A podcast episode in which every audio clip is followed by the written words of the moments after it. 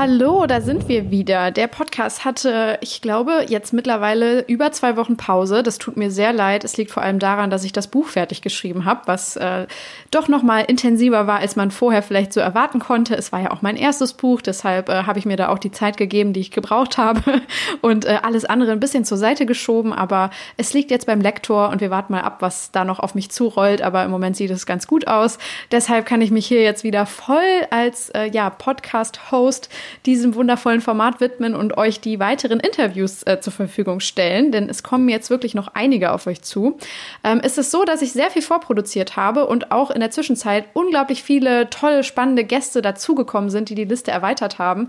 Ähm, ja, so dass ich mittlerweile eigentlich schon fast zu viel Material habe, um ähm, das jetzt in diesem normalen wöchentlichen Rhythmus weiter zu ähm, veröffentlichen. Äh, deshalb habe ich mich jetzt dazu entschieden, ähm, ich glaube, wahrscheinlich bis Oktober immer zwei Folgen pro Woche zu veröffentlichen. Wahrscheinlich immer so Anfang und eine dann wiederum Ende der Woche, ähm, sodass ihr euch jetzt wirklich auf noch mehr geballte Ladung an Inhalten freuen könnt.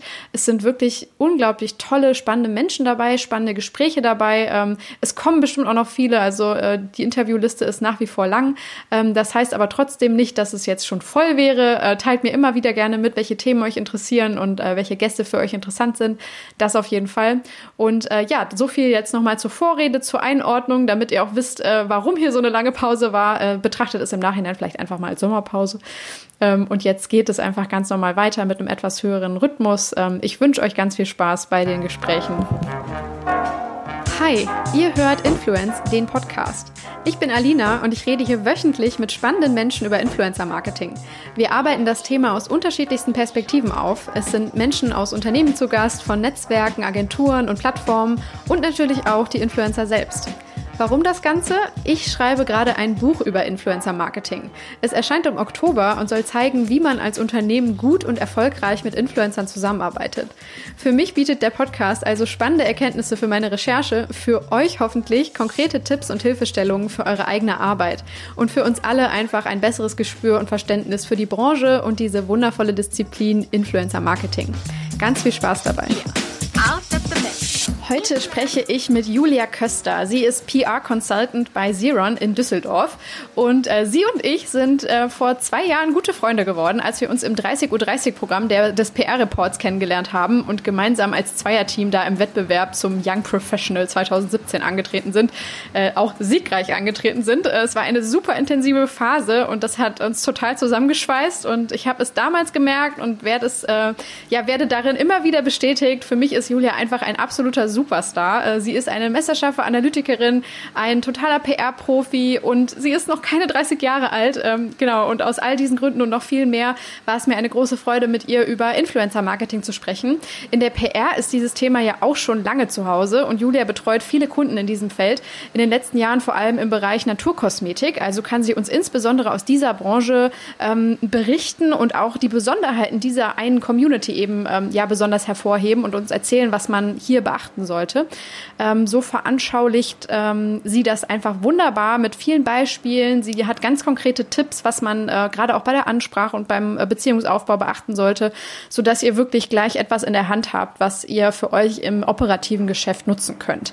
Genau, also ich wünsche euch ganz, ganz viel Spaß dabei. Ich saß mit ihr äh, in ihrer Küche. Ähm, ich glaube, ich leite es gleich auch ein. Wir waren etwas durch und fertig an dem Abend, aber ähm, ja, irgendwie hat uns das Gespräch wieder neue Energie gegeben und wir saßen hinterher da und dachten, ach Mensch, das das war doch echt schön. Und äh, ja, ich hoffe, dass ihr das auch so empfindet und jetzt mit uns äh, daran teilhaben könnt. Also ganz viel Spaß. Hallo Julia. Hallo. Ich freue mich sehr, dass du da bist. Es ist ähm, Freitagabend. Wir hatten beide eine anstrengende Woche. Wir sind beide ein bisschen durch. Aber mhm. umso schöner, dass du dir die Zeit nimmst. Ich freue mich wirklich sehr. Ich mich auch. Ähm, genau. Wir sind beide Kinder der PR, kann man sagen. Wir haben beide angefangen, äh, in PR-Agenturen zu arbeiten, so unsere berufliche Laufbahn zu starten. Und ähm, während ich mich recht schnell ähm, so ein bisschen umorientiert habe und in die Social-Media-Richtung und jetzt in die Strategie ge äh, gestrebt bin, ähm, bist du ähm, in der PR wirklich äh, groß erwachsen geworden und äh, hast da wirklich so dein Leidenschaftsthema drin gefunden. Ne? Also bist wirklich mit Herz und äh, Seele ähm, PR-Beraterin. Mhm. Vielleicht magst du uns einfach mal ein bisschen durchführen ähm, durch deinen Werdegang, wie du jetzt da hingekommen bist, wo du bist und was du gerade machst. Mhm. Ja, ganz am Anfang wäre ich fast äh, aus Versehen im Marketing gelandet. Ähm, um Gottes Willen. Ja, das wäre nur aus mir geworden, wenn ich jetzt im Marketing arbeiten würde. ähm, nee, ich habe ähm, damals nach dem Abi schon viele Jahre her, ähm, habe ich überlegt, äh, Kauffrau für Marketingkommunikation zu lernen. Habe mich auch bei einigen Agenturen vorgestellt ähm, und hatte auch einige Zusagen und äh, war aber damals nicht davon überzeugt, dass ich im Bereich äh, Marketing arbeiten möchte und habe mich dann äh, doch für ein Studium entschieden. Habe dann ähm, ja, im Großbereich politische Kommunikation studiert mhm. ähm, und habe während des Studiums dann festgestellt, dass ähm, mich der Bereich der PR doch äh, sehr interessiert, ähm, aus dem Grund, dass man dort halt verschiedene Disziplinen sehr gut lernt und man seine Persönlichkeit aus meiner Sicht auch immer gut mit reinbringen kann. Und äh, während des Bachelorstudiums ähm, war ich dann auf Seiten des Unternehmenskommunikation, äh, habe in einer großen Mediaagentur als Praktikantin erst angefangen, später als Werkstudentin und ähm, habe im Masterstudium dann auch in der Unternehmenskommunikation gearbeitet bei ähm, Chibo. Mhm. genau, äh, und habe quasi am Anfang erstmal nur die Unternehmens-PR kennengelernt, äh, was für Themen dort auf einen zukommen. Habe aber bei Chibo gesehen, dadurch, dass sie so viele verschiedene äh, Themenwelten haben, dass mich das doch äh, produktseitig sehr interessiert ja. und dass ich äh, da gerne einsteigen möchte und bin dann ähm, ganz klassisch in, eine, in einer Agentur gelandet ähm, und ähm, bin jetzt seit vier Jahren darauf spezialisiert, Marken-PR und Produkt-PR ähm, zu machen. Und ähm, genau, bin jetzt zurzeit ähm, hauptsächlich auf den Bereich Naturkosmetik spezialisiert, mhm. mache nebenbei auch noch Alkoholmarken. Das mhm. heißt, eine, eine, schöne Mischung ja. aus äh, Beauty und Alkohol. kann ich äh, im, im Job machen. Genau, so mein Werdegang von, äh, von Marketing zu Unternehmenskommunikation hin zu äh, klassischer Produkt- und Marken-PR. Ja, und wie sieht so dein Alltag aus? Also ähm, ja, in der Arbeit mit den Kunden natürlich vor allem, aber ja, so im Daily Business. Äh, mhm. Was sind so deine, deine Tätigkeiten?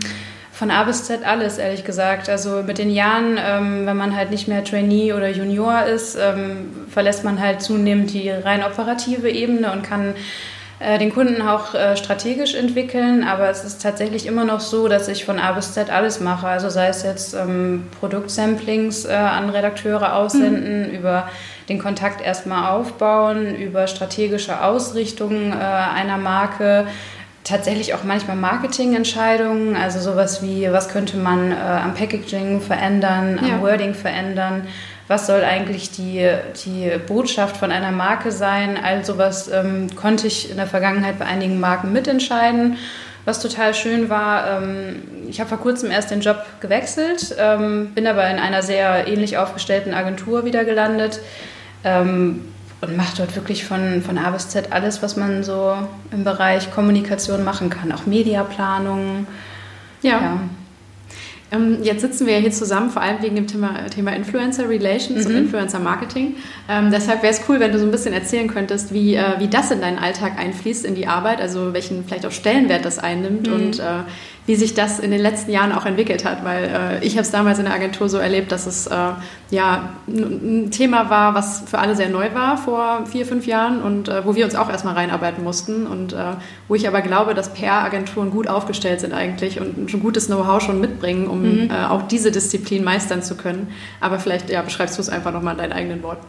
Ja, diese Entwicklung habe ich auch total mitbekommen, weil ähm, als ich bei Chibo noch gearbeitet habe als Praktikantin, das war 2015, da ähm, war Influencer Relation noch ein total neues Thema und das hat die Praktikantin dort gemacht. Ja. Ich in dem Fall.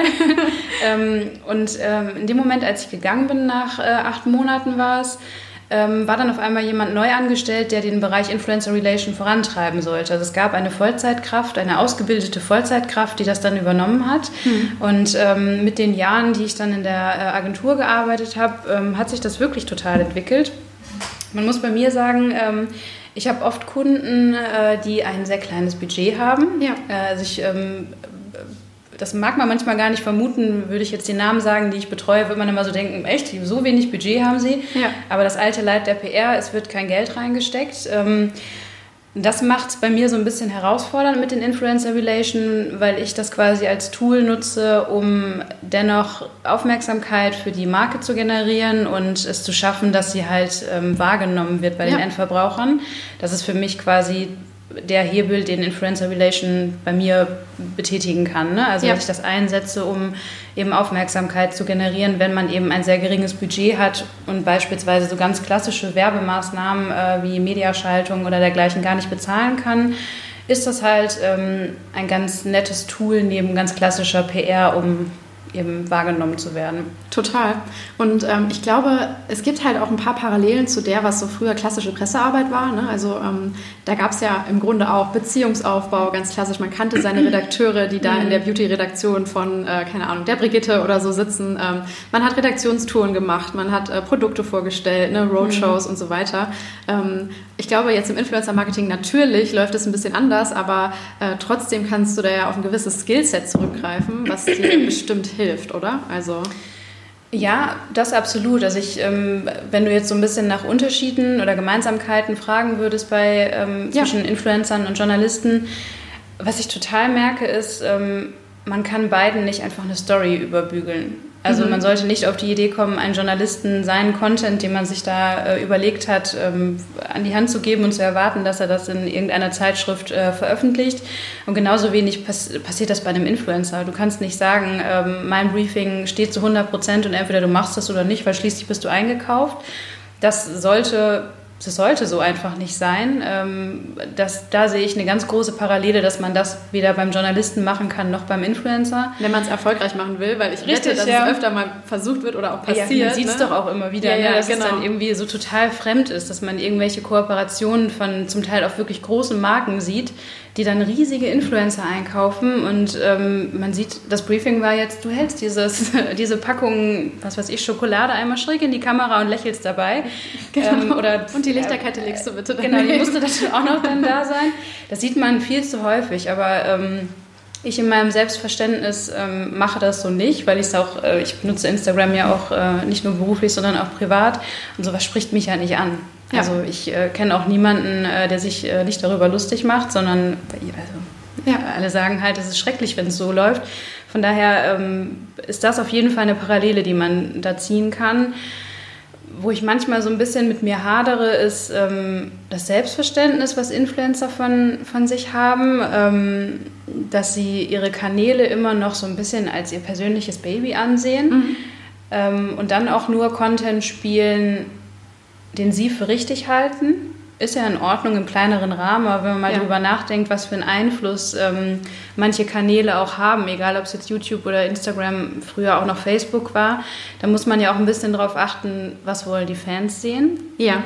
Und das machen manche Influencer gar nicht. Und das funktioniert bei einem Medium ja nicht. Ein Medium, der Chefredakteur kann ja nicht einfach entscheiden, ja, mir schmeckt jetzt das und das, sondern ein Medium entscheidet ja auch danach, was, will, was wollen die Leser wirklich äh, sehen. Ja. Und das machen mir Influencer an mancher Stelle noch ein bisschen zu wenig, dass sie das als ihr eigenes, ganz persönliches Projekt ansehen, ohne darauf zu achten, was ihre, weiß ich nicht, 800.000 Follower tatsächlich sehen wollen. Siehst du da, also hast du da ein Beispiel oder so, oder wo du sagst, da ist es dann, äh, ist es total offensichtlich? Ja, ich, ich denke mir das immer wieder bei so manchen äh, Kanälen, wo man äh, so eine wilde, so ein wildes Sammelsorium an irgendwelchen Kooperationen sieht. Also im einen Moment ja, okay. ähm, tun sie so, als wären sie fitness Influencer und dann haben sie wahrscheinlich auch einen kleinen Teil der Fans, die auch auf Fitness stehen. Mhm. Im nächsten Moment machen sie dann aber Werbung für Schogetten. Ja, okay, das heißt, du meinst so nicht interessengetrieben irgendwie, mhm. äh, dass sie quasi ihr eigenes Ding durchziehen, was ja, wenn es jetzt zum Beispiel ihrem eigenen, ihrer eigenen Markenpositionierung dienen würde, an sich äh, gut wäre oder so, mhm. oder wenn sie sich selbst in dem Sinne treu bleiben oder eine Linie fahren. Ja. Selbst wenn die Fans vielleicht sagen, hey, Moment mal, ne, äh, irgendwie entfernst du dich gerade von uns oder so. Also das ist ja immer so eine Art äh, ja, Balance, die sie halten müssen. Aber äh, du meinst jetzt vor allem auch äh, Geldinteressen getrieben, Ja, genau. Oder? Also, ja, genau. Also dass ja. sie dann halt sagen,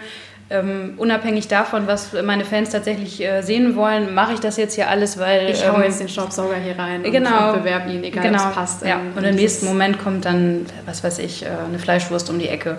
Also, ja, okay. dass es halt so völlig ja. ohne Konzept ist. Das, ja, das ist auf jeden Fall ein Unterschied aus meiner Sicht äh, zu, zu Medien oder zu Journalisten. Die müssen sich halt noch mehr dran halten ähm, was also die Leser oder genau oder auch was die Leser sehen äh, oder lesen wollen, weil mhm. ansonsten wird das halt ja, wird das Medium sich nicht halten. Ne? Ja. Und ich glaube, das haben Influencer noch nicht so ganz verstanden. Ja, nicht alle auf jeden Fall. Ne? Nee, und dann also auch gerade in Zeiten, wo man sich äh, Fans einkaufen kann, was heißt das noch? Ne? Also man sieht es dann am, am äh, Engagement, was da wirklich los ist. Es lohnt ne? sich immer sehr, in die Kommentare zu gucken, Absolut. auf jeden Fall. Ne? Also naja. man muss sagen, ich glaube, ähm, wahrscheinlich sind sogar die Fans mittlerweile schon ein bisschen abgestumpft. Äh, ich glaube, vor zwei Jahren war es noch viel stärker, dass dann wirklich äh, auch von den Fans aktiv kritisiert wurde, wenn irgendwas viel zu werblich war. Mhm. Ähm, aber man sieht auf jeden Fall, ob da jetzt Leute sind, die wirklich...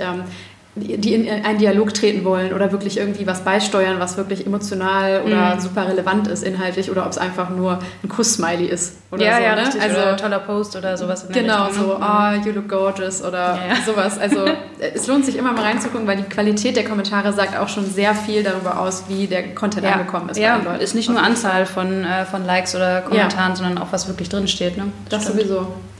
Ähm, was würdest du denn jetzt sagen oder wie würdest du für dich Influencer Relations äh, umschreiben? Was gehört wirklich dazu? Weil ähm, ich muss sagen, es ist auch immer ein bisschen schwierig, das abzugrenzen voneinander. Also es sind immer so diese drei Begriffe, finde ich, Influencer Marketing, was für, für mich persönlich immer noch ein bisschen übergeordneter einfach mhm. das ganze Feld umschließt. Ja, würde ich auch ähm. Dann eben Influencer Relations, wo es halt, ich schreibe da jetzt mal Beziehungsaufbau drunter mhm. ne, ungefähr. Ähm, oder Beziehungspflege und äh, Influencer Advertising, was eigentlich ein bisschen klassisch ist wie diese Mediabuchung. Genau. Aber ja. wie, wie findest du das und vor allem mit dem Hinblick auf Influencer Relations, wie würdest du das für dich interpretieren oder definieren? Ja, also ich sehe das auch so wie du, dass ähm, Influencer Marketing für mich so ein bisschen das Dach ist, wo halt die anderen beiden Formen drunter gefasst werden.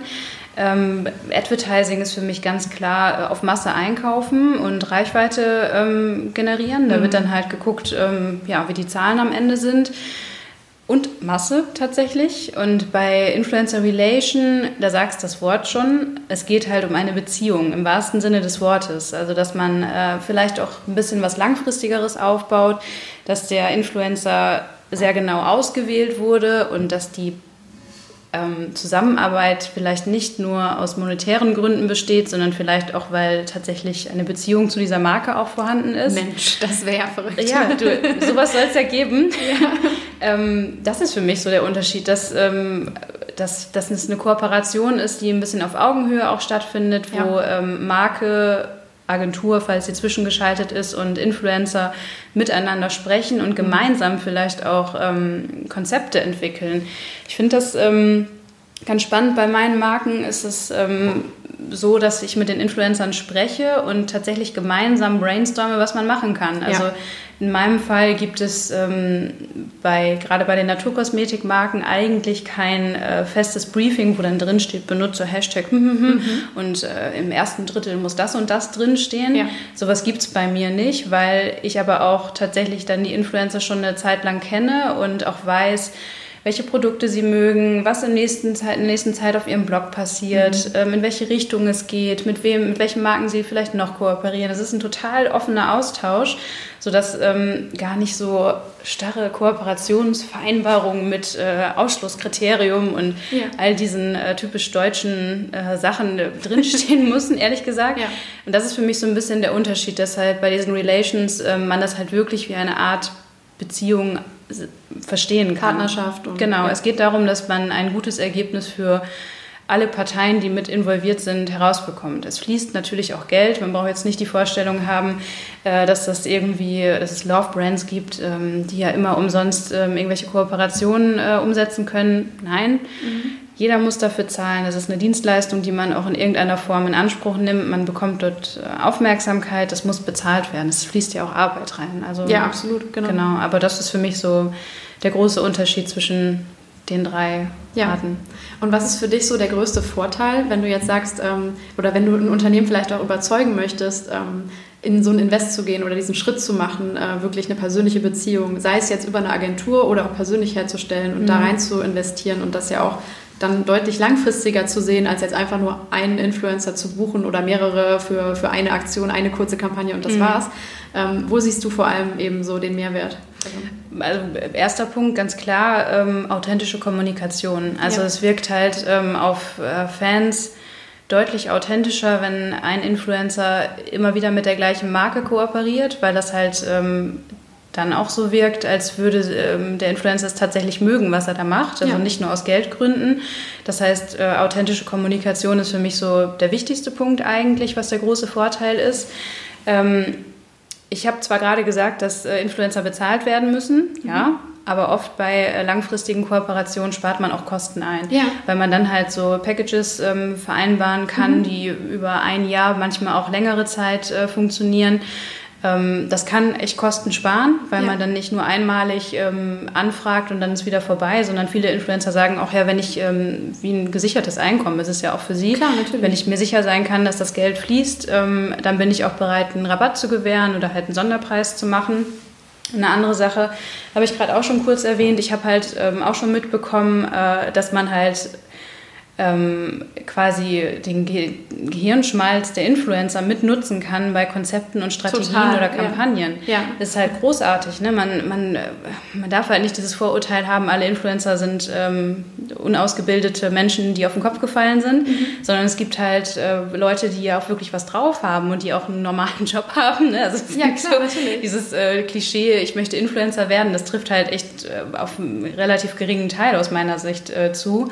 Und so kann man dann halt auch noch ähm, ja, die Brainpower von anderen Menschen mitnutzen, um eine Marke voranzubringen. Gerade wenn es halt eine Marke ist, die der Influencer wirklich mag, dann hat er ja auch ein Interesse daran, ähm, ja, sie Total. gut darzustellen. Ne? Es ist, also das ist auch das, was ich immer so predige, ist natürlich den Best Case, ne? aber was, was man auf jeden Fall anstreben sollte, weil, ähm, also ich finde es das toll, dass du das auch eben gesagt hast, dass ihr auch gemeinsam brainstormt und gemeinsam herausfindet, wo eine Kampagne hingehen kann, ne? in welche mhm. Richtung man das äh, interpretieren könnte oder, oder angehen für eine Marke, sodass es eben für die Marke und für den Influencer passt, weil der ja seinen Kanal und seine Community immer am allerbesten kennt, das sagt man mhm. immer so, aber ähm, der ja auch eine, eine, kreative Expertise schon mitbringen muss, weil er befüllt ja auch diesen Kanal jetzt schon über wahrscheinlich mehrere Jahre und ja.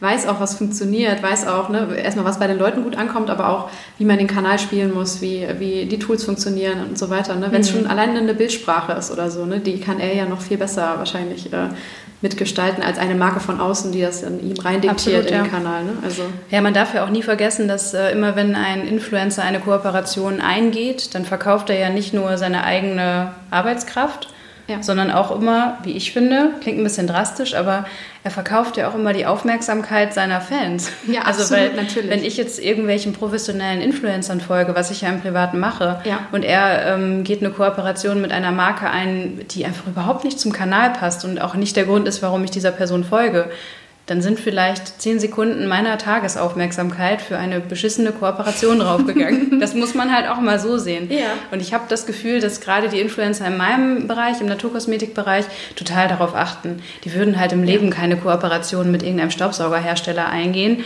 weil das halt einfach äh, Fans vertrauen würde. Ja. Also die Verantwortung äh, merkt man dann schon, dass die bei, bei, bei vielen halt angekommen ist. Ja. Ähm, wenn wir noch mal kurz darauf eingehen, ähm, auf das Netzwerk, das du dir ja mittlerweile schon aufgebaut hast aus den Leuten, die du kennst, ne? wie, wie bist du da vorgegangen? Ist das einfach ganz natürlich passiert, so wie es auch bei Pressekontakten einfach passiert, dass wenn man schon mal längerfristig irgendwie ähm, Kampagnen umgesetzt hat gemeinsam, dann kennt man sich halt, ähm, mhm. triffst du die vielleicht auf Events oder äh, gibt es äh, ja irgendwelche anderen Möglichkeiten, wie du diese Beziehung auch ähm, weiter pflegst und ausbaust? Mhm. Also ja, ähm, es hilft halt immer face-to-face -face miteinander zu kommunizieren. Das heißt, äh, Messen oder Fachkongresse oder sowas äh, sind schon ganz gut geeignet, um äh, auch gerade so Jahreskooperationen einmal zu besprechen, ähm, ja. weil da ist die Atmosphäre dann halt gleich ganz gut. Ne? Also mhm. ich, ähm, ich bin Fan davon, jemanden direkt zu treffen Ansonsten ähm, läuft es eigentlich immer so ab über das Schneeballprinzip. Also ich, ähm, wenn ich jetzt drüber nachdenke, wie ich das äh, im Naturkosmetikbereich gemacht habe, dann kannte ich wahrscheinlich am Anfang die größte äh, Influencerin und äh, die, die vertaggen sich ja auch immer alle gegenseitig. Ja, das genau. heißt, es war so ein über Monate hinweg ähm, die Branche beobachten, ja. wer wo vielleicht auch ähm, ähm Speaker-Placements macht oder auf Kongressen spricht äh, in der Richtung. Und was ich halt total wichtig finde, ist auch, ähm, das klingt jetzt vielleicht ein bisschen creepy, aber sie bieten es ja auch an, das Leben der Influencer zu verfolgen. Ja, natürlich. Also einmal zu schauen, was machen die eigentlich so in ihrem Privatleben? Ja, klar. Und dann halt so Dinge wie, ähm, ich bekomme mit, dass Influencerin XY schwanger ist. Ja dann kann man davon ausgehen, dass sie halt in den nächsten Wochen von mir ein äh, Öl für Schwangerschaftsstreifen bekommt. Mhm. Ähm, oder ja, oder sie zieht um und äh, dann bekommt sie auf einmal eine entspannende Duftmischung von mir. Das mhm. kann halt alles passieren. Ne? Also ja. ähm, das ist halt so ein bisschen die Leute kennen und ähm, so das Feingefühl dafür zu haben, wann ich sie besample und wann nicht. Also ja. man sollte halt auch gerade im Naturkosmetikbereich ähm, tunlichst davon absehen, äh, einfach sinnlos ähm, Samples zu versenden. Ja. Gerade im Hinblick auf Nachhaltigkeit, wo viele mhm. Naturkosmetik-Influencer ja auch sehr darauf achten, Total. ist es wirklich ein äh, Totschlagkriterium, äh, wenn du einfach irgendwelche Produkte hinsendest, auf die sie möglicherweise auch noch allergisch sind oder sie gar nicht benutzen oder ja. was weiß ich, nur Seife benutzen, Kernseife von mir aus, dann sollte man, also man muss sie halt schon so ein bisschen kennen. Ja. Und dadurch entwickelt sich, glaube ich, automatisch irgendwann eine Beziehung. Mhm. Also dass äh, sie Dass das du immer mal da bist. Genau. So, ne? so, ah, okay, ja, oder einfach auch toll, was ich auch immer wieder mache. Das ähm, erfordert aber auch ein bisschen Engagement außerhalb ähm, der äh, acht Stunden Arbeitszeit, dass man halt die, die Kanäle sehr intensiv ja. im Blick hat. Und oft ist es ja auch so, dass, ähm, wie gesagt, wenn man äh, das Glück hat, eine Love-Brand zu be betreuen, PR-seitig, ähm, ist es ja auch oft so, dass man oft äh, Integrationen hat, die gar nicht bezahlt sind. Ja. Und immer darauf reagieren. Also genau. einfach schreiben, hey, ich habe gesehen, du hast das äh, mit aufgenommen, wie toll, freut mich, dass, äh, dass du es benutzt. Ähm, hey, wie wär's denn hiermit und so weiter. Also man muss ja. immer so ein bisschen eine Connection aufbauen. So aus dem Nichts heraus würde ich, glaube ich, nie einen Influencer einfach äh, anfragen für eine Kooperation. Ich würde das immer noch so ein bisschen intensivieren wollen, dass dass sie wissen, ich ja. frage nicht zig andere ja. Influencer an. Und jetzt bist du ja dann wirklich in einer sehr, sehr spannenden Mittlerrolle eigentlich, ne? also zwischen der Marke und dem Influencer selbst, oder? Also mhm. es, äh, du bist ja derjenige im Endeffekt, der mit denen interagiert, der die Samples genau, aussendet, der, ähm, der ähm, ihr Leben verfolgt und so weiter, ne? also der da sehr nah dran ist. Ähm, wie funktioniert das denn? Weil ich fände es langfristig total cool, wenn auch Marken es schaffen, immer mehr so wirklich face-to-face -face mit den Influencern oder den Gesichtern äh, zusammenzukommen, die sie ja dann am Ende repräsentieren. Ne? Mhm. Also ähm, ich weiß nicht, wie realistisch das ist, ob das so eine, so eine Wunschtraumvorstellung ist in der Zukunft. Äh, ich will auch quasi nicht äh, unseren Job äh, irgendwie... Ähm, quasi äh, überflüssig machen, aber mhm. ähm, ich fände, also ich finde es immer noch eine sehr lustige Frage, ähm, welchen also inwiefern es sinnvoll ist, äh, diese komplette, äh, das komplette Beziehungsmanagement und diese persönliche Bindung ähm, outzusourcen oder inwiefern es wichtig ist, das in-house doch zu haben. Weil sagen wir mal, du wechselst und äh, mhm. dann, oder du bist auch ja gerade gewechselt, ne? dann können ja die Kosmetikmarken, die du früher betreut hast, gar nicht mehr von dieser, diesem tollen Beziehungsaufbau in dem Maße vielleicht profitieren, wie du ihnen ja. jetzt den neuen dann zukommen lässt. Ne? Das stimmt schon. Ähm, also ich glaube, der Hauptgrund, warum äh, das ganze Thema Influencer Relation oft outgesourced wird, ist einfach, weil sie keine Zeit dafür haben. Ja, klar, Unternehmen natürlich. trauen sich es, glaube ich, oft noch nicht, ähm, eigene Abteilungen dafür aufzubauen. Ich glaube, sie sehen noch nicht so richtig ähm, den Grund dafür. Also sie ja. sehen noch nicht, dass dadurch, oft das ist ja ein Unternehmen, äh, das dann heißt, ja, der Abverkauf wird ja nicht gesteigert genau, durch, ja, ja. Ne? Das Problem hat die PR im Allgemeinen ja auch schon. Immer, ja. Das ist ja nichts Neues. Ähm, und ich glaube, deswegen wird das oft outgesourced, dass das jetzt erstmal so ein Prozess ist, dass ähm, Agenturen das steuern und ähm, quasi der Vorteil genutzt wird, dass dort ein Berater sitzt, der sich halt in einer Branche super gut auskennt und dann halt für alle möglichen Kosmetikmarken genau das machen könnte, ja. ist halt ein, ja, ist ein Vorteil, weil man dadurch halt ein extremes Fachwissen hat, was dann halt Menschen im, oder, ja, ja, Menschen im Unternehmen nicht haben. Ne? Die haben dann vielleicht noch andere Bereiche, die sie betreuen müssen. Ich sehe es ja auch bei meinen Marken. Mhm. Also sie könnten das bestimmt auch in-house, aber die haben einfach nicht die Manpower dafür und ja. das Fachwissen nicht. Ja. Ähm, aber ich meine, das ist ja das ganze Prinzip von Agenturen natürlich, ne? dass genau. da Expertise äh, gebündelt wird und dann natürlich im Sinne für das Unternehmen günstiger eingekauft werden kann. Mhm. Ne? Also Aber man sieht es schon auch oft, ähm, dass manche Influencer sagen, ja, wir wollen gar nicht mit einer Agentur dazwischen geschaltet ja. sein, wir wollen lieber direkten Kontakt zur Marke ah, haben. Okay. Es ist ja viel authentischer und ähm, wenn man doch ein bisschen Hintergrundinformationen haben möchte, dann könnt ihr das als Agentur doch bestimmt nicht. Mhm. Also ich habe das schon ähm, im Naturkosmetikbereich gemerkt, dass ich mich dort ziemlich einarbeiten und etablieren musste. Ja. Ähm, nicht nur bei den Redakteuren, sondern halt auch bei den, bei den Bloggern, weil mhm. im Zweifelsfall muss man auch echt sagen, wenn man als Berater neu in diesem Bereich startet, sind die Blogger dir einfach meilenweit voraus. Die haben einfach ja. ein viel größeres Fachwissen und können dich ähm, gerade am Anfang, wenn du dich einarbeitest, ja, bist, du, bist, du, genau, bist ja. du nicht der Experte. Ne? Also es ja. dauert schon seine Zeit, bis man, es wird in jedem anderen Bereich ähnlich sein. Ne? Natürlich, ne? ja. Aber wenn es gerade so spezialisierte Bereiche sind, ähm, wo dann auch die Influencer eher kleinere Followerzahlen haben, hm. muss man echt darauf achten, dass man als Agentur Expertise hat. Ansonsten wird es ein bisschen lächerlich für einen selber, wenn man feststellt, die andere Seite hat dann doch mehr Fachwissen. Ja. Also Ich glaube, es ist aber tatsächlich eher ein Ressourcenproblem bei, bei Marken ist, dass sie das äh, outsourcen. Mhm. Ähm, jetzt haben wir schon diese, ähm, diese Branche der Naturkosmetik immer mal wieder ein bisschen tangiert. Ähm, ich fände es super spannend, wenn du uns da mal so ein bisschen mit reinnimmst. Ähm, weil das ja wirklich so, so jetzt ein Gebiet ist, in das du dich wirklich jetzt tief eingearbeitet hast und man sagen kann, du bist Expertin auf jeden Fall. Mhm. Ähm, führ uns doch gerne mal so ein bisschen durch. Was, was macht die so besonders? Ähm, was für ein, also ist vielleicht anspruchsvoller zum Beispiel als andere. Ich finde es generell super interessant, weil ähm, Kosmetik an sich ja wirklich ein Vorreiter auch im Influencer-Marketing war, mhm. ähm, die einfach sehr früh sehr viel ausprobiert haben, sehr viel richtig gemacht haben. Es bietet sich aber auch total an. Ähm, aber ich glaube, die Naturkosmetik ist nochmal, glaube ich, eine Schippe komplizierter, könnte ich mir denken, oder? Mhm. Ja, es ist halt vor allem gerade ein super stark wachsender Markt. Ja. Ne? Also es, man sieht es ja, dass selbst auch äh, Discounter anfangen, äh, eine eigene Naturkosmetiklinie rauszubringen, mhm. ähm, die tatsächlich auch äh, zertifiziert ist. Also ja. da kann man nicht sagen, dass es ähm, großartige Probleme gibt. Es gibt ja zahlreiche Siegel, die genau das äh, bestätigen was die Branche im Bereich Influencer Relation so spannend macht, ähm, ich glaube, viele Punkte habe ich nebenbei schon mal ein bisschen erwähnt, genau, aber ja, ja. du musst äh, auch nicht alle. Also nö, ich vertiefe die nochmal ruhig ein bisschen. Also was, ähm, was für mich ein großer Unterschied ist, wie gesagt, ich betreue ja nebenbei auch Alkoholmarken und da merke ich den Unterschied schon auch stark, weil also jetzt nicht nur äh, inhaltlich oder von den Produkten her oder von der Wirkung der Produkte, sondern äh, halt auch äh, im äh, beruflichen Kontext. Mhm. Man merkt total, äh, es gibt sehr wenige sehr, sehr große äh, Influencer. Also die, ja. die Followerzahl ist eigentlich immer hund, unter 100.000. Also immer ein also, Nischenthema.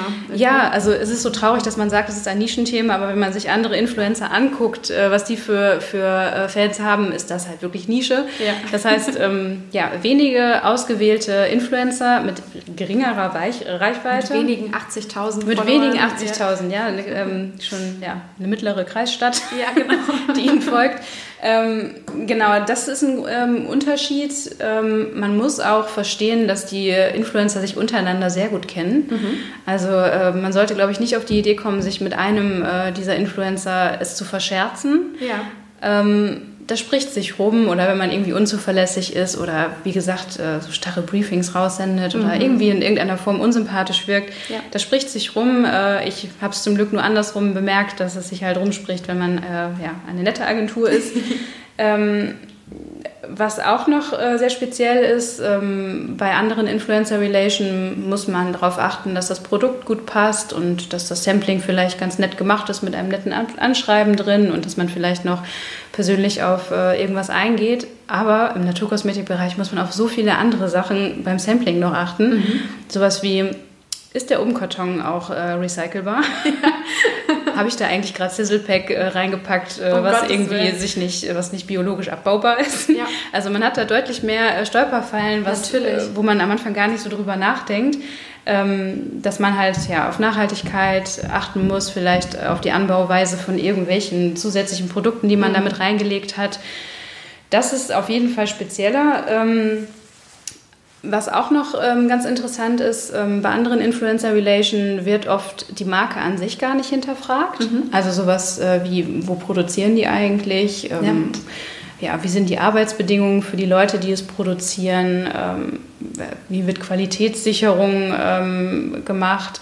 Und das ist bei Naturkosmetikmarken auf jeden Fall deutlich stärker. Das heißt, ähm, wenn ich Produkt-PR mache, ist eine Marken-PR läuft irgendwie mit, ja. weil ich nicht einfach nur über das Produkt und die Anwendung und die Vorteile sprechen kann, sondern immer automatisch auch über das Unternehmen. Ja.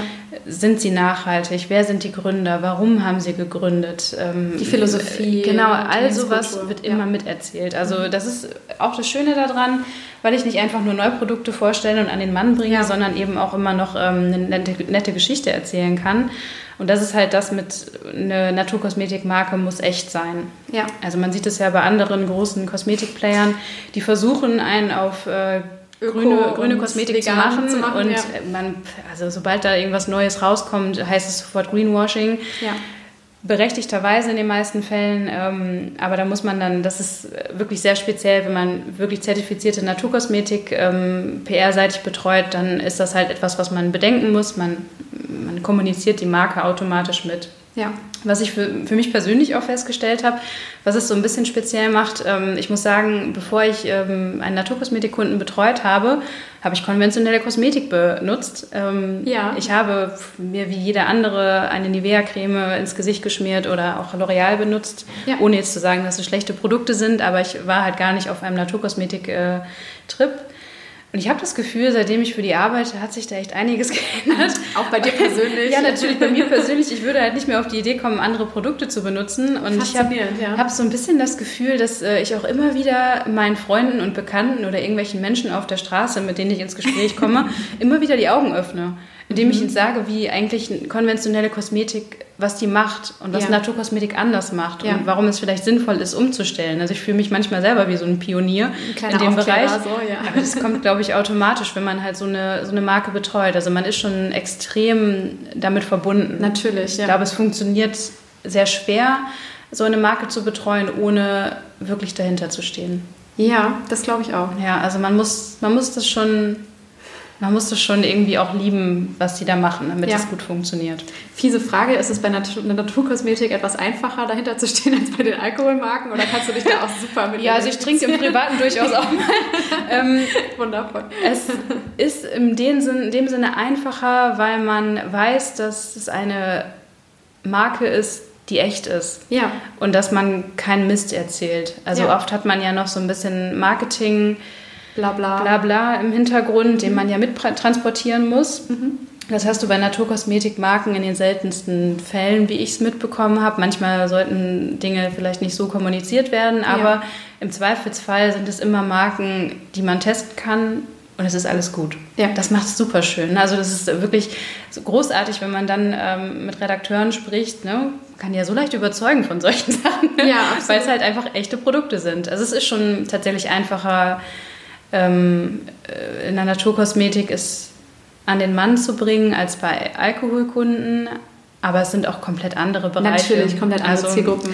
Und auch andere Herausforderungen. Beim ja. Alkohol ist es äh, schwierig, weil es Alkohol ist. Da komme ja. ich halt kaum irgendwie äh, in Magazine rein. Ja. Es ist halt immer, wir, wir promoten keinen äh, Alkohol.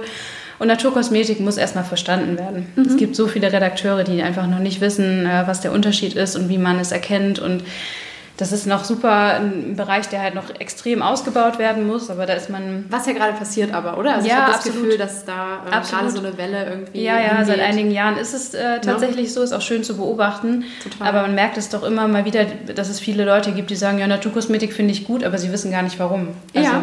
Ne? so du Bio, dann noch die Argumente. Wie Bio essen, ne? Ich sollte man auch. sowas, worauf sich alle einigen können, aber ja, genau. ja ne? also ja. Keiner weiß so richtig genau, was Ja, aber es ist schöne Aufklärungsarbeit und das meinte ich auch mit dem, dass, man, dass ich das in meinem Alltag immer wieder merke, dass ich äh, das Berufliche dann halt auch mit in, ins Private nehme ja. und Leuten dann halt erzählen kann mit einem Mehrwert, warum sie vielleicht umstellen sollten. Das ist wirklich was sehr Schönes, ja. wenn man das kann.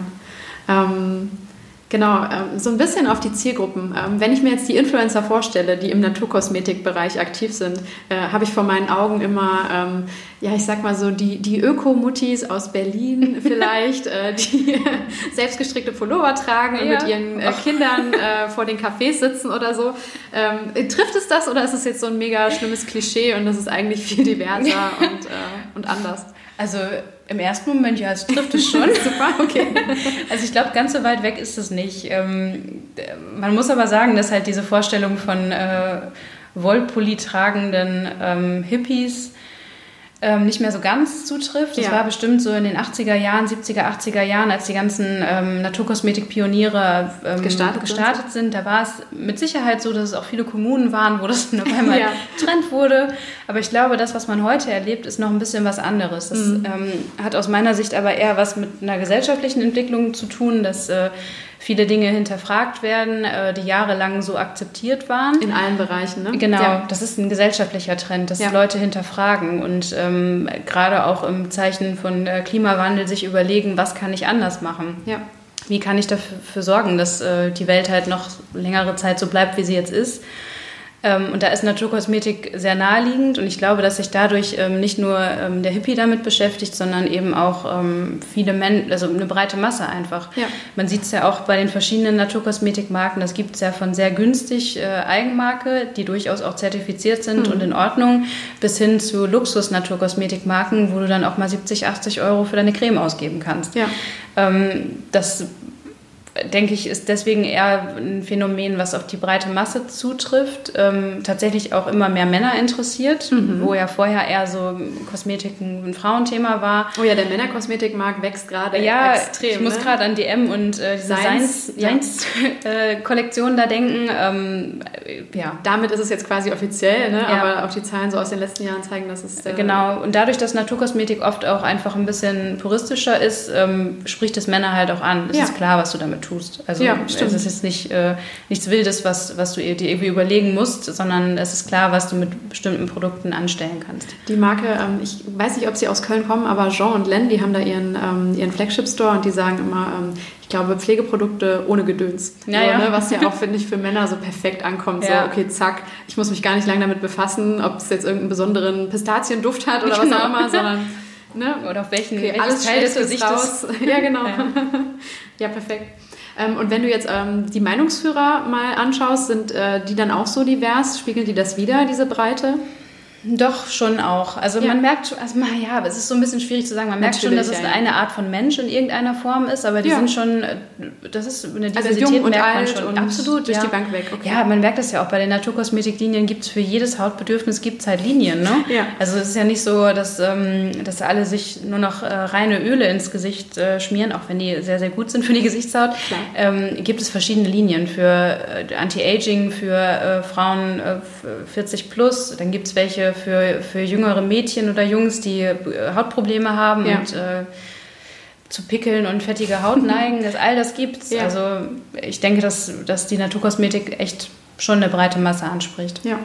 Ähm, welche Kanäle sind es denn vor allem, auf denen dann der Content so der Influencer in dem Bereich vor allem stattfindet? Sind das Blogs? Ist das Instagram, was jetzt so am naheliegendsten ist? Ist es aber vielleicht auch was ganz anderes, äh, wo ihr dann drauf geht? Kann es auch mal YouTube sein? Mhm.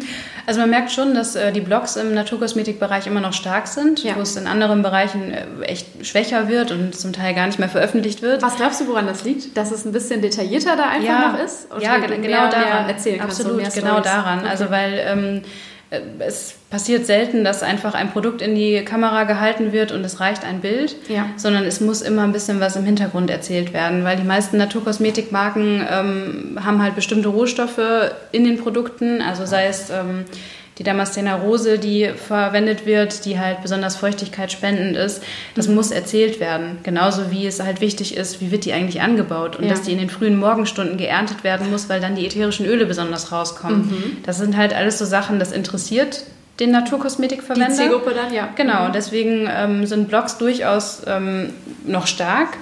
Man sieht es aber auch ähm, auf Instagram, Ja. in den Stories auch, aber dort kann man halt auch erzählen. Also äh, manchmal sieht man echt irgendwie 15 äh, Story-Snaps zu einer Produktserie, Ja. weil es da einfach viel zu erzählen gibt. Ähm, verlängert wird es dann immer noch ganz klassisch auch über, über Posts auf Instagram. Ja. Aber ich würde schon sagen, dass ähm, im Gegensatz zu anderen Bereichen sind Blogs immer noch stark. Ja.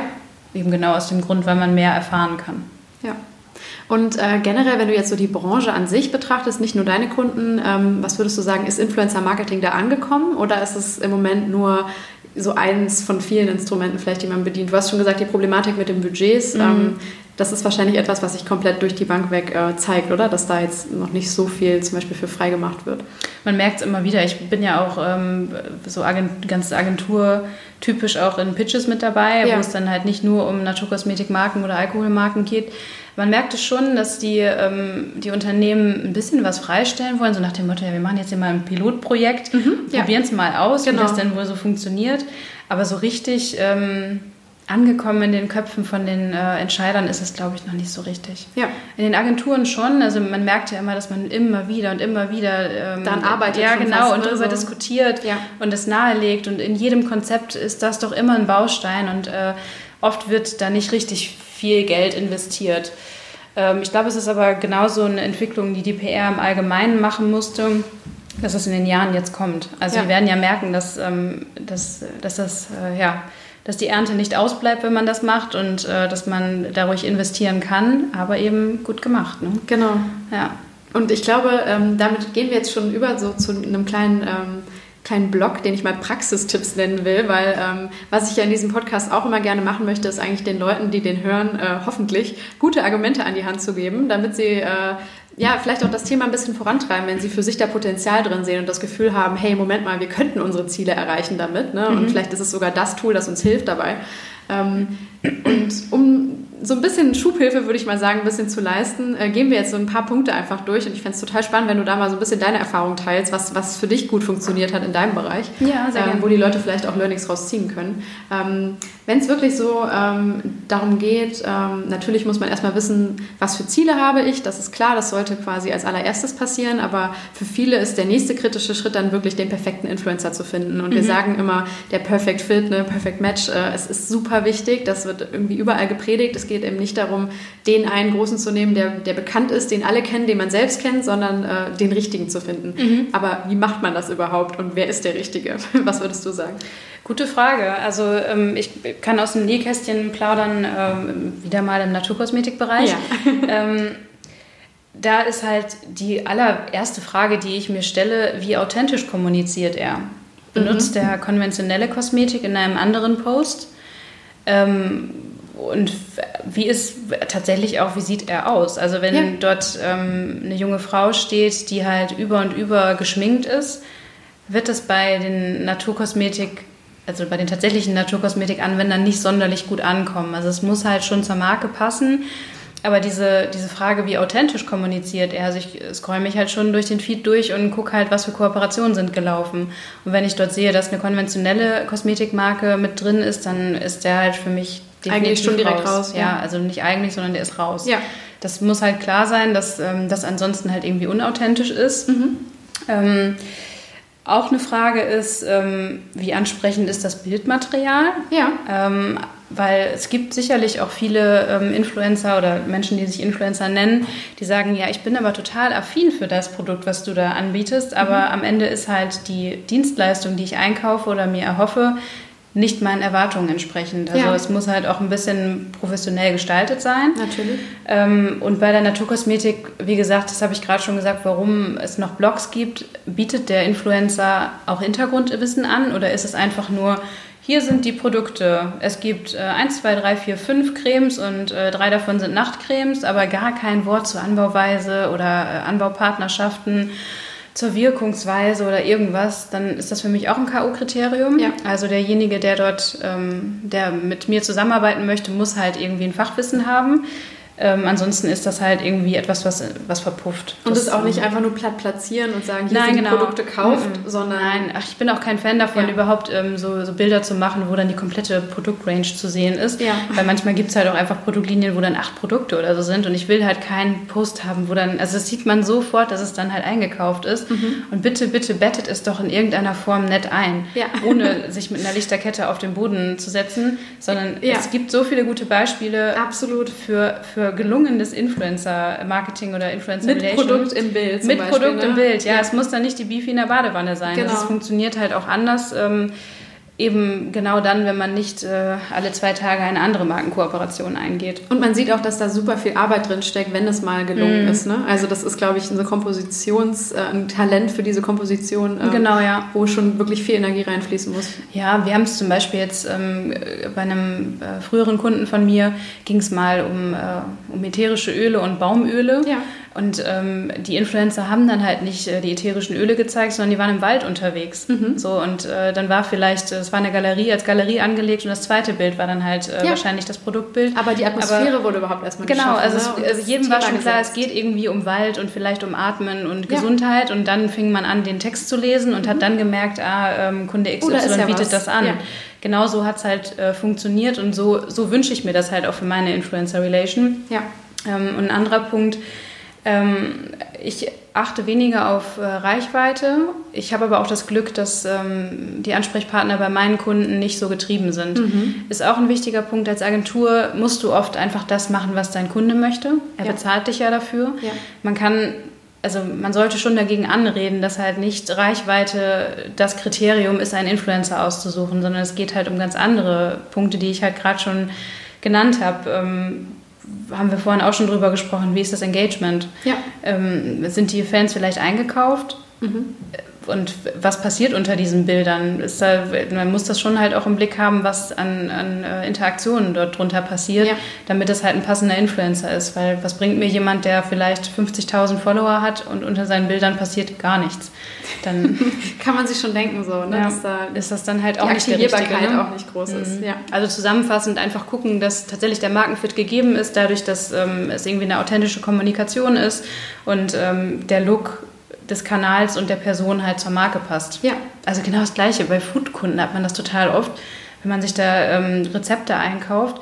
Auf einmal haben die dann äh, total eklige Hände. Mhm. Das geht halt nicht. Jetzt mal wirklich. ja, da muss stimmt. man ja ein bisschen drauf achten, dass halt ja. halt die Fingernägel ordentlich sind oder dass äh, Schmuck abgenommen wird. Mhm. Hatten wir jetzt gerade erst bei einem Kunden und wir haben die Hände über dem Kopf zusammengeschlagen und dachten uns, das kann doch jetzt nicht wahr sein. Das ja. muss doch irgendwie, äh, das muss doch klar sein, Auffallen dass das so ist. Prozess. Ne? So, ja. Also ja, ähm, damit kommen wir dann vielleicht auch schon zu so einem Punkt äh, Briefing. Würdest du sowas dann da reinschreiben auf jeden Fall? Es geht dann schon so tief ins Detail oder? Ich würde da so ein bisschen unterscheiden. Ähm, wenn wir von Influencer Relation sprechen, meinte ich ja vorhin, mhm. dass es halt sehr langfristige äh, Kooperationen sind, wo sich äh, Influencer, Agentur und Marke schon gut kennen. Sehr gut kennen, genau, ja. Dann äh, bin ich kein Fan davon, äh, so Briefings reinzugeben, weil ja. das dann doch sehr ähm, stoisch ne? wirkt. Ne? Ja. Also es ist dann halt irgendwie alles so bürokratisiert und hm, weiß nicht, bin ich kein Fan von, weil da es hat ja auch was mit Vertrauen zu tun an der Stelle. Ähm, wenn man einen Influencer noch nicht gut kennt, ist es halt wichtig, ihm ein Briefing an die Hand zu geben. Ja was überhaupt im Fokus stehen soll. Natürlich. Also wenn was die Zusammenarbeit startet. wichtig ist. Ne? Genau, ja, woher soll er wissen, ja. ähm, was im Fokus stehen soll? Also ja. es ist ja nichts, was sich jemand einfach raussuchen kann, wie er lustig ist, sondern das muss ja schon transportiert werden. Ähm, deswegen würde ich, glaube ich, bei, bei Relations, die gerade erst starten, würde ich schon noch äh, am Anfang ein Briefing durchgeben. Mhm Gerne auch per Telefon, das muss ja kein äh, Dokument sein. Was, so, äh, diese 28 Punkte bitte. ja, genau. Ne, so. Ich kenne es auch anders und habe auch echt Erfahrungen gemacht, wo es wirklich eigentlich nötig gewesen wäre, ja. aber daraus lernt man dann halt. Ne? Ja. Und je nach Marke und je auch nach Professionalisierungsgrad des Influencers. Ne? Richtig, also wenn es halt ähm, so die klassischen äh, Instagram-Influencer sind, die alle gleich aussehen und immer das Gleiche machen, kann man durchaus mal ein Briefing mitsenden. Aber bei Leuten, die man halt lange kennt oder weiß, dass sie etabliert sind in der Branche, kommt das auch nicht immer gut an. Ja, stimmt. Also einfach fein Fingerspitzengefühl, genau. Ja, hm. ja perfekt. Ähm, Generell finde ich auch ein spannendes Thema die Ansprache des Influencers. Sagen wir mhm. mal, du kennst ihn jetzt noch nicht so gut. Ähm, es ist so der Erstkontakt. Wie gehst du da vor? Also wie kann man sich vielleicht auch abheben? Ich weiß jetzt nicht, wie es im Naturkosmetikmarkt ist, aber ähm, wir erleben das ja gerade. Es ist ein, ein totales Trendthema. Sehr viele Marken äh, dringen jetzt auf den Markt der Influencer sozusagen und mhm. äh, buchen sozusagen jetzt die Werbeplätze. Selbst wenn es ein persönlicher Austausch ist und eine tolle kreative Kampagne, muss man ja schon sagen, äh, wenn die Influencer verantwortungsvoll damit umgehen, sollten sie sie nicht endlos viele Kampagnen machen, haben wir gerade schon angesprochen, ne, mhm. und endlos viele bezahlte Kooperationen. Das heißt aber natürlich auch, dass dadurch dann äh, die Möglichkeiten für Marken einfach geringer werden, ähm, ja. mit Influencern zu kooperieren. Und äh, bei vielen ist es mittlerweile ja schon so, dass sich eigentlich die Marke beim Influencer natürlich bewirbt und mhm. quasi abheben muss, um durchzudringen ja. und da einen Platz zu kriegen, ähm, wenn man es jetzt mal so drastisch formulieren will. Ähm, ich weiß jetzt nicht, wie es bei euch ist, aber was würdest du empfehlen, ähm, um ja, sichtbar zu werden oder vielleicht auch sympathisch so rüberzukommen, dass der Influencer sagt, ach hey, hör mal, mit denen würde ich wirklich gerne arbeiten? Mhm. Ja, man darf äh, am Anfang halt nicht vergessen, für viele Influencer steht halt auch das Geld im Mittelpunkt. Ne? Ja. Ne? Also wenn äh, zwei gleichwertige Marken auf ihn zukommen, dann wird er halt sehr wahrscheinlich die Marke wählen, die halt äh, besser bezahlt. Kann ich inhaltlich beide genau, sind. Ne? Genau, ich kann das auch nicht so ganz verübeln. Sie sehen, das ist ein Job. Es ist ja auch bezahlt werden Einkommen. Muss. Genau, ne? also, deswegen. Ja. Ähm, aber wenn man dann äh, die, also wenn es nur darum geht, sich abzuheben mhm. oder halt ähm, ja, aufzufallen bei der Ansprache, würde ich immer darauf setzen, so eine Art Reason Why zu, mitzuliefern. Also das kann zum Beispiel sein, dass äh, ich bei der Ansprache weiß, dass die Person trockene Haut hat. Mhm. Und ähm, das habe ich halt durch Instagram rausgefunden, weil sie in ihren Stories ähm, sich immer wieder darüber beschwert, wie trocken die Heizungsluft in ihre Gesichtshaut macht. Ja. Ähm, und dann würde ich einfach ganz konkret mit einer Serie auf diesen Influencer zugehen, die halt Feuchtigkeit spendet. Ja. Also halt nicht sagen, wir haben jetzt einen Produktlaunch, ab September 2019 wird es dieses äh, und jenes Produkt geben, sondern hey, du kannst das doch gerade gebrauchen, hast du nicht Dem Lust? Influencer den Mehrwert bieten. Genau, sozusagen. also einfach nicht nur, Ihm ein Angebot bitte machen. sei mein, ähm, mein, äh, Mein Dienstleister und äh, ja. mach das jetzt hier mal so, weil wir haben nämlich den Launch in zwei Wochen, deswegen ist es total wichtig. Und ich sondern, das jetzt so. Nee, genau, sondern da muss man halt echt einen sehr, sehr ausgewählten Pool haben und das auch immer weiter beobachten. Das funktioniert nicht immer, ist, ist klar. Ne? Ja. Also nicht, ähm, wenn man, manchmal wird auch eine Feuchtigkeitsserie im Sommer gelauncht und dann gibt es halt niemanden, der trockene Haut hat. Das kann auch passieren. Oder der Aber- Influencer entscheidet sich halt trotzdem nicht Genau, dafür, auch wenn er genau. trockene Haut hat. Alles trotzdem, möglich. Hey, danke, aber passt Aber man nicht. sollte halt irgendwie immer auf der Suche sein nach einem persönlichen Anknüpfungspunkt. So ein Aufhänger einfach. Genau, also nicht einfach nur so, hallo, wir würden gerne mit dir kooperieren. Hast du Lust für 5000 Euro?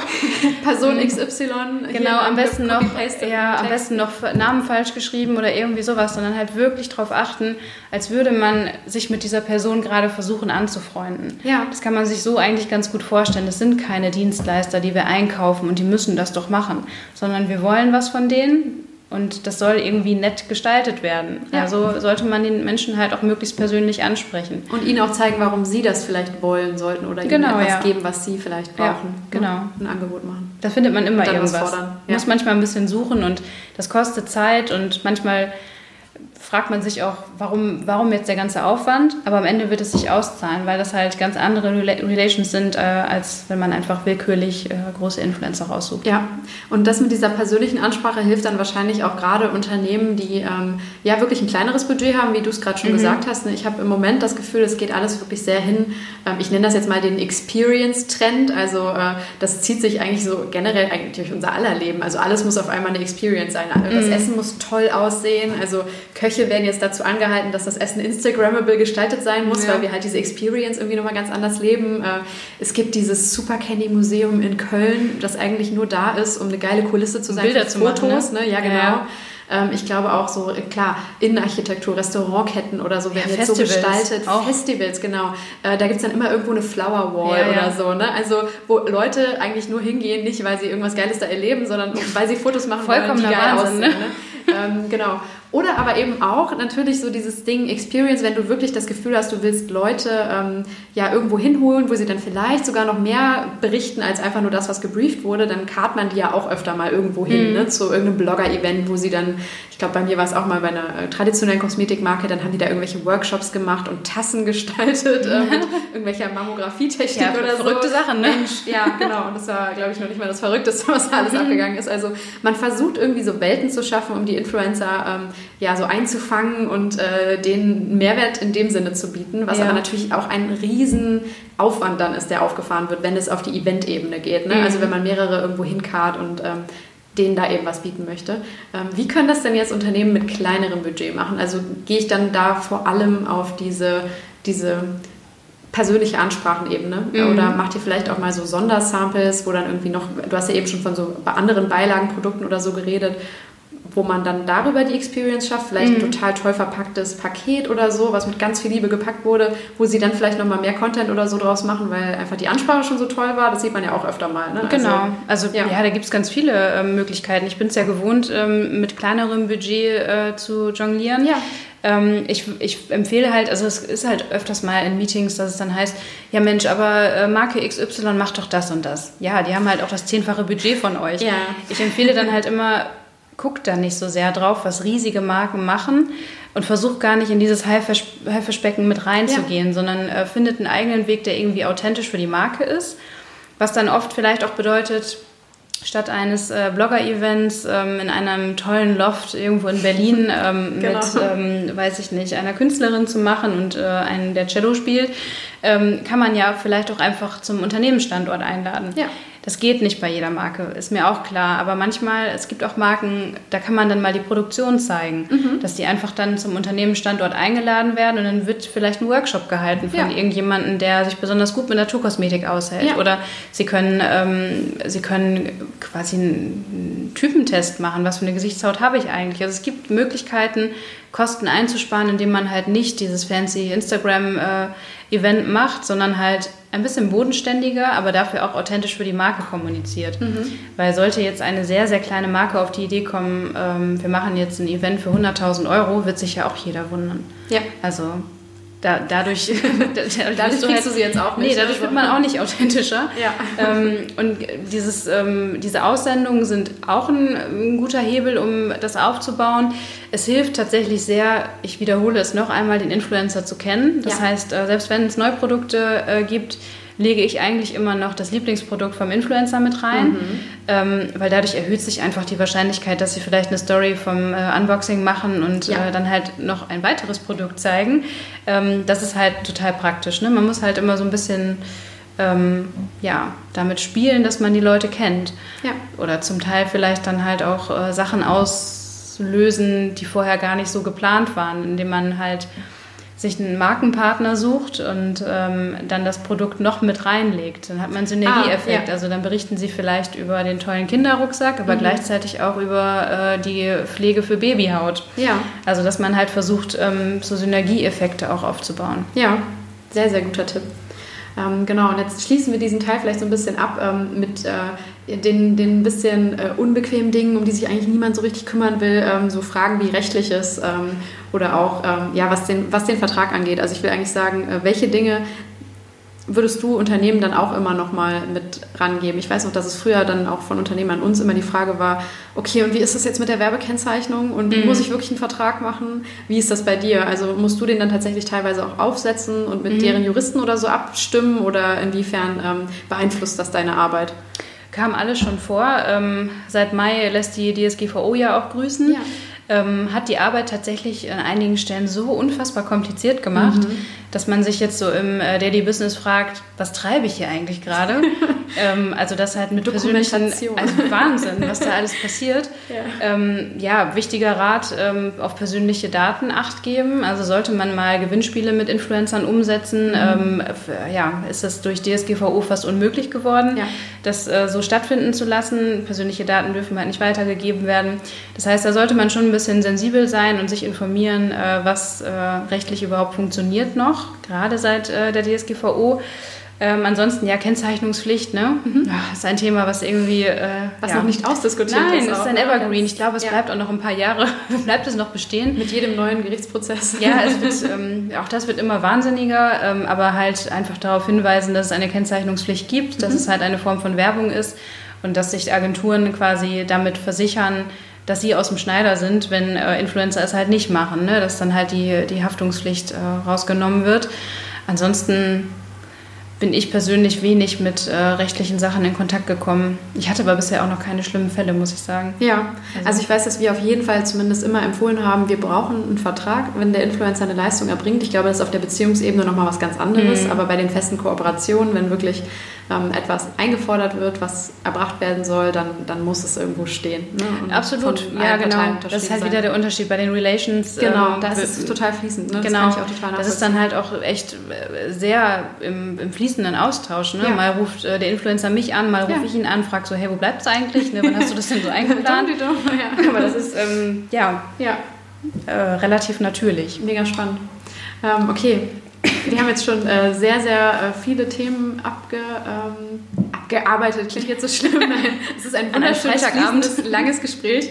Ähm, und jetzt wenden wir uns langsam so ein bisschen der Zukunft zu. Ähm, genau, du hast äh, auch so ein paar Thesen mitgebracht äh, und, und kleine Ausblicke. Ähm, was ist für dich etwas, was du in den nächsten Jahren nochmal äh, jetzt schon ganz besonders betonen möchtest, was wir im Blick behalten sollten, womit wir rechnen können vielleicht? Mhm. Also was ich äh, in, in den letzten Monaten schon in Ansätzen feststelle und was ich glaube, was sich noch mehr bewegen wird, ist ähm, das Selbstverständnis von Influencern mhm. und auch den Plattformen, die sie benutzen, wird sich, glaube ich, verändern.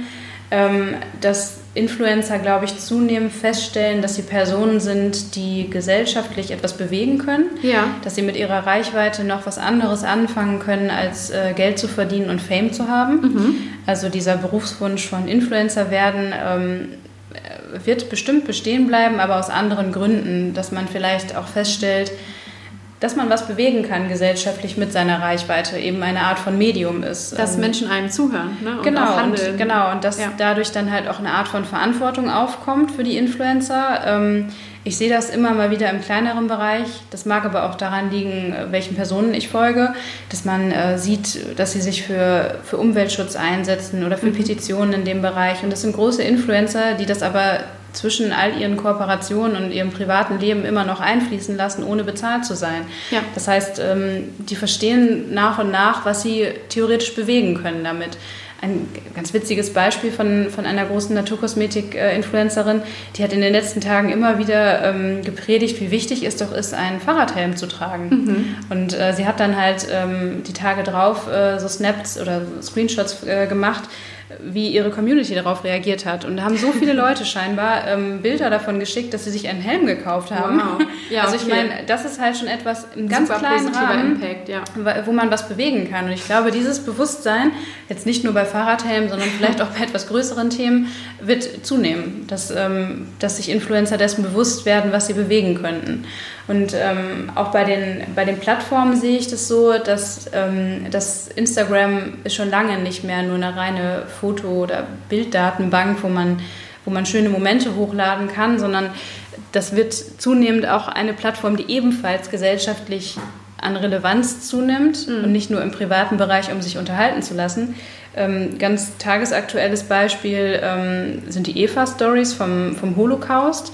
Da sieht man ja, dass ein ähm, gesellschaftlich oder politisch äh, wichtiges Thema über, nur über Instagram und zugegebenermaßen noch über Out-of-Home-Werbung mhm. ähm, ähm, präsentiert wurde. Und da wurde in den Stories quasi eine Art Film gezeigt, ähm, was der Holocaust angerichtet hat und was es für einen persönlichen äh, für ein Individuum ausgemacht hat, eben für diese Eva. Also man folgt da einem Mädchen, ne, die so ihren Alltag zeigt, wie genau. es damals quasi in den 40ern gewesen wäre. Man hat das alles komplett nachgebaut, mhm. ne, mit auch der Kostümierung. Also es sieht wirklich so aus, als hätten Menschen von damals jetzt auf einmal Instagram und genau. äh, könnten über ihr Leben berichten. Auch in dem Stil, dass man genau. halt aus der Selfie-Perspektive, ähm, dass es berichtet wurde. Ja. Und ähm, ja, das war halt, also ist halt ein Projekt, um quasi den Holocaust nicht vergessen werden zu lassen in der Instagram-Community, die ja tendenziell eher jung ist. Ja.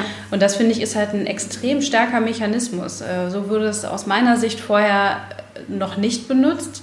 Und ich glaube, dass das immer mehr kommen wird, dass ähm, all die sozialen Plattformen eben halt auch als Hebel für politisch-gesellschaftliche Themen genutzt werden, positiv wie leider auch negativ. Ja, das wollte ich gerade sagen. Ne? Also so diese politische Ebene, das ist ja was sehr, sehr Spannendes. Ich ja. habe mir das auch vor ein paar Monaten, als ich noch tiefer eingestiegen bin, das Thema auch gedacht, so ja, jemand, der Leute überzeugen kann, Produkt XY zu kaufen, der kann sie natürlich auch überzeugen, Partei XY ja. zu wählen. Und ähm, passenderweise jetzt in dieser ganzen Diskussion zum Beispiel um ähm, Artikel 13 und 17 ähm, hat man gemerkt, dass auch die Influencer jetzt langsam äh, realisiert haben, dass sie diese Macht haben, mhm. auch in diesem Bereich. Ne? Es genau, hat jetzt ja. In dem Sinne war es nicht erfolgreich natürlich, weil aber halt natürlich auch ihre Zielgruppe jetzt nichts mehr bewegen konnte. Am Ende mussten die Politiker abstimmen und mhm. die sind wahrscheinlich nicht die klassische YouTuber-Zielgruppe in dem Sinne gewesen, aber ähm, ja, ich glaube, und das macht mir manchmal auch ein bisschen Angst, so ähm, in Wahlen kann es schon entscheidend sein, wenn äh, mehrere große Meinungsführer ähm, sich in eine Richtung entwickeln. Und im ja. Moment finden wir das alle noch toll, wenn es irgendwie Influencer sind, die sich für Europa engagieren, aber es könnten ja auch Leute sein, die dann vielleicht äh, eine Partei unterstützen, wo man sagt, ach, das wäre jetzt vielleicht nicht so meins.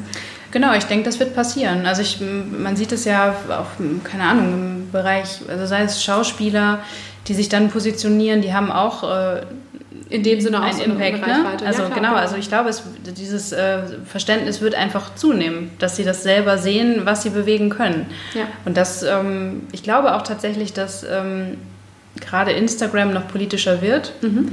Ich habe ähm, Du hattest ja vorher die Aufgabe gestellt, man sollte sich doch mal eine Zukunftsthese überlegen. Genau. Und für mich ging es halt sehr schnell in den politischen Bereich. Mhm. Ähm, eben halt, auch weil ich ein, ja, ein politischer Mensch bin, habe ich da sehr schnell drüber nachgedacht. Und ich glaube tatsächlich, ähm, dass es nicht mehr allzu lange dauern wird, dass große Parteien sich Influencer einkaufen werden, mhm. um dann quasi Wahlwerbung zu machen. Mhm. Ähm, und, äh, dann ja, tut es richtig weh, ne, wenn ja, da Geld im Spiel ist. Also, ich, muss, ich musste dann, in meinem Kopf kam ja. dann sofort die Vorstellung, dass dann nicht äh, ein Mensch mit einer Bifi in der Badewanne sitzt, sondern halt mit einem SPD-Fähnchen ähm, in der Badewanne sitzt oder mit einem CDU-Fähnchen. Ein wunderschönes ähm, Bild. So stelle, so stell ich mir das irgendwann mal vor, dass wow, das okay. äh, doch tatsächlich sehr politisch wird. Mhm hoffentlich nicht ganz so schlechte Influencer-Relation, wie man sie bei anderen Marken gesehen hat. Ja. Aber das könnte ich mir tatsächlich vorstellen, dass äh, die Plattformen in naher Zukunft noch so genutzt werden. Es liegt ein wahnsinniges Potenzial dafür auf jeden Fall drin. Das, mhm. Da bin ich voll bei dir. Ja. Wow, okay, cool. Wir haben jetzt äh, schon sehr lange gesprochen und ähm, ich bedanke mich total für deine Zeit. Es hat ähm, mir wirklich sehr viel Spaß gemacht und äh, genau, ähm, wir reden weiter darüber an ja, vielen anderen Stellen. Genau. Ich danke dir. So, das war das Gespräch. Ich hoffe, es hat euch äh, was gebracht. Ähm, ich habe in den letzten Wochen gemerkt, dass gerade auch das Thema ähm, der richtigen Ansprache, was wir ja hier jetzt auch intensiv besprochen haben, ähm, noch wirklich ein, ein großes äh, Thema für viele, für viele Firmen ist und sie sich da oft fragen, was sie, was sie vielleicht besser machen können, richtiger machen können, um durchzustechen und ähm, ja, mehr Aufmerksamkeit eben von den Creatoren zu kriegen, mit denen sie gerne arbeiten wollen. Ähm, berichtet mir da gerne mal auf LinkedIn, wie das ja eurer Meinung nach ist oder was was eure Erfahrung dabei ist. Auch, ähm, ja, ich weiß nicht, was ihr vielleicht für Strategien anwendet, über die wir jetzt hier noch nicht gesprochen haben, um einfach aufzufallen und äh, was ihr vielleicht für Techniken oder so entwickelt habt, die euch persönlich was bringen. Das fände ich persönlich total spannend. Genau, ähm, vernetzt euch gerne mit mir, mit Julia ähm, auf LinkedIn, schreibt äh, quasi in die Kommentare unter den Beiträgen oder einfach ganz frei in den Direct Messages, äh, was euch bewegt und interessiert. Ähm, darauf freue ich mich total, auch insbesondere auf das Feedback dieser Folge. Ich kann es auch nur noch mal betonen, ich freue mich auch immer über, ich sage es jetzt mal, negatives Feedback, ähm, weil es mir total hilft, ähm, ja, mich selbst zu verbessern. Ich glaube, wir, wir beglückwünschen uns alle immer gerne und äh, gerade in der, in der Werbebranche wird immer vor allem das betont, was super super läuft und toll, aber ähm, ja, wie gesagt, ich glaube, da, da ist immer Luft nach oben und Raum für Verbesserung und Weiterentwicklung und ähm, deshalb hilft mir gerade auch das, äh, was vielleicht für euch sich ändern müsste oder noch ein bisschen geiler sein könnte oder so. Gebt mir da im Idealfall einfach ähm, ja eine Info. Ähm, ebenso freue ich mich nach wie vor immer über Bewertungen auf Apple Podcasts, also iTunes. Ähm, da bringt es einfach wahnsinnig viel. Ähm, ihr müsst auch keine private Nachricht oder sonst irgendwie einen Kommentar dazu schreiben, aber einfach die Sterne verteilen, je nachdem, wie viele es euch wert sind. Das, äh, das bringt total viel viel und äh, pusht den Podcast immer in den Rankings noch mal ein bisschen nach oben. Ähm, sehr gerne machen, wenn ihr die Zeit findet. Ähm, Genau, und ich würde sagen, ähm, ich werde in Zukunft, glaube ich, das Buch noch etwas öfter erwähnen. Ihr könnt es mittlerweile auch auf Amazon vorbestellen. Äh, das Manuskript ist, wie gesagt, fertig. Und beim Verlag malen jetzt die Mühlen, ähm, durch die das äh, durchläuft. Und ähm, ja, ich werde äh, ihn euch in den Shownotes verlinken und äh, ihr könnt, ja, wenn ihr Bock habt, es einfach vorbestellen. Das ist jetzt schon möglich. Total schön. Ähm, vielen, vielen Dank für eure Zeit auf jeden Fall. Ähm, wir hören uns einfach in ein paar Tagen wieder. Bye, bye.